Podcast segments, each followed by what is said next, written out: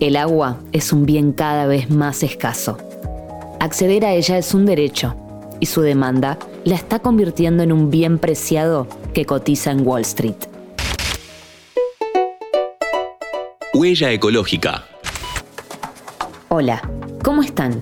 Soy Marina Moroni y les doy la bienvenida a un nuevo podcast de interés general.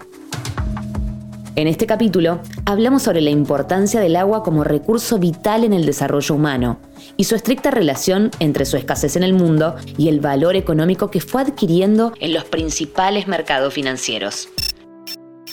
Tenemos dos invitados para estos minutos y se presentan a continuación. Soy Nicolás Idicaro, estudio temas de desarrollo productivo y política industrial. Actualmente trabajo como analista en el área de política productiva de Fundar, una fundación dedicada al estudio de políticas públicas para el desarrollo. Hola, mi nombre es Gonzalo Mechengieser, soy médico especialista en cooperación internacional y me desempeño actualmente como gerente de relaciones internacionales en AISA. Aprovechamos que se presentó segundo y le preguntamos a Gonzalo por qué es que se dice que el agua es un derecho que debería estar garantizado. El Objetivo de Desarrollo Sostenible número 6 plantea la necesidad de garantizar el acceso al agua potable y a los servicios de saneamiento de toda la población a nivel mundial. Actualmente se estima que una de cada tres personas no cuentan con acceso al agua potable y más de la mitad de la población mundial no tiene conexión con cloacas ni con ningún tipo de servicio de saneamiento. El agua no solamente es fuente de vida y salud para las personas, sino que sirve para mucho más. El agua se utiliza para una infinidad de procesos productivos en Argentina, que van desde el agro, que utiliza el 73% de los recursos aptos para consumo humano, hasta la explotación de hidrocarburos en vaca muerta.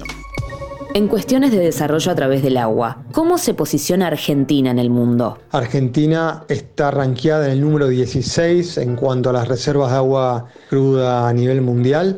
Eh, AISA es la segunda empresa más grande en América Latina y la quinta en el mundo en cantidad de usuarios, teniendo ya 15 millones en nuestro área de la concesión. Eso nos coloca en una zona de alta expectativa para todo el sector del agua a nivel mundial, en cuanto podemos probar nuevas tecnologías eh, vinculadas al agua a gran escala.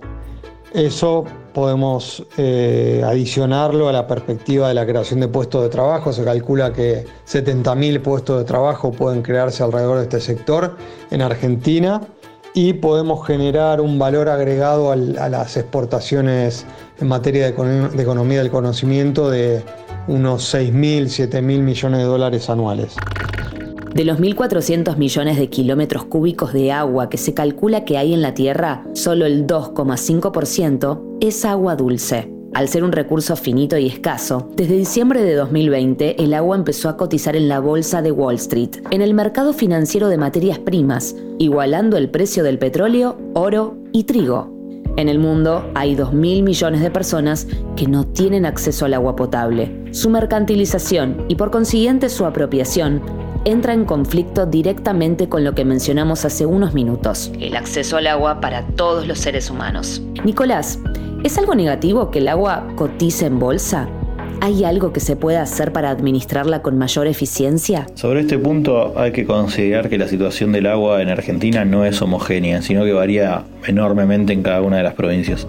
Algunas, por ejemplo Mendoza o Río Negro, ya cuentan con manejos del agua sumamente eficientes porque tienen problemáticas vinculadas a la provisión de agua que datan de muchísimo tiempo. En otras provincias la provisión de agua no es problemática o al menos no lo fue hasta el momento, por lo cual se requiere un mayor esfuerzo para pensar en procesos en los cuales el agua se utilice de forma más sustentable.